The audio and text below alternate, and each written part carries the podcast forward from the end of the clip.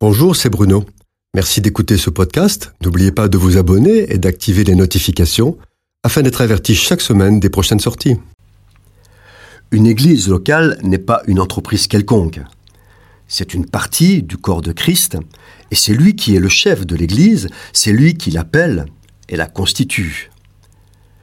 Cette église locale, quelle qu'elle soit, sa taille a une dimension particulière, une vocation, une mission. Son chef, Jésus, lui adresse cette mission et elle doit la remplir. Quoi faire? Dans quelle direction? Quel projet? Quelle décision prendre? Tout cela n'est pas le rôle du chef de l'Église, Jésus, c'est la responsabilité de ceux qui ont été appelés au salut et donc à servir le Seigneur dans le champ où il les a appelés. C'est donc nous, membres de l'Église, qui, dans le cadre de notre vocation et dans la communion avec Dieu, entreprenons sans laisser reposer la main parce que nous ne savons pas ce qui réussira, c'est Jésus qui décide.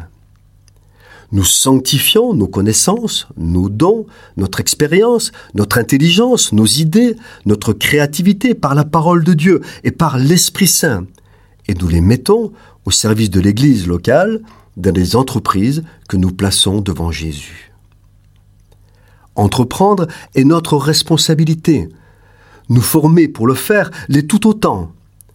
Ainsi, l'Église locale est quand même quelque part une entreprise dont nous avons la responsabilité de la mettre en état de marche et de combat.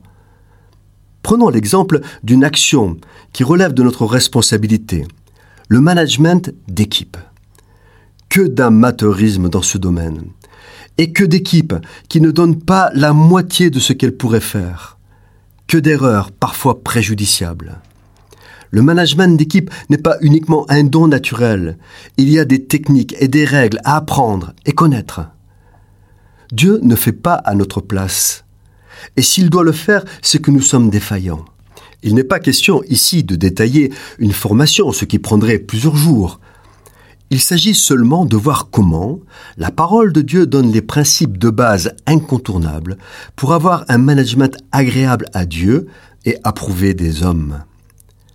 La première chose, c'est être juste. Ce doit être une recherche quasi obsessionnelle. Ne pas écouter les propos moqueurs, diffamatoires. Ne pas juger sur les apparences, les propos rapportés, les témoignages isolés, mais considérer les faits observables et mesurables uniquement. Il faut ensuite être un activateur de paix.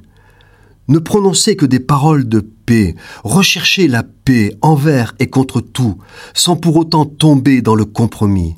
Dieu n'aime pas les compromis. Pour les éviter, il faut que les règles, les consignes, les objectifs soient clairs, connus de tous et partagés. Enfin, il faut être envers et contre tout toujours joyeux. Celui qui fait toujours la tête, renfrogné, râleur, négatif, versatile, ne souriant jamais et n'ayant jamais de paroles aimables et avenantes, celui-là ne suscite pas la motivation et l'enthousiasme. Il conduit son équipe à l'échec. La joie est communicative, elle donne du courage et envie de faire, elle modifie l'état d'esprit, la joie de l'Éternel est notre force. La justice, la paix, la joie par le Saint-Esprit, celui qui sert Christ de cette manière est agréable à Dieu et approuvé des hommes, c'est la Bible qui nous l'apprend dans l'Épître aux Romains, au chapitre 14. Cette chronique a été produite par Bruno Oldani et Jacques Cudeville.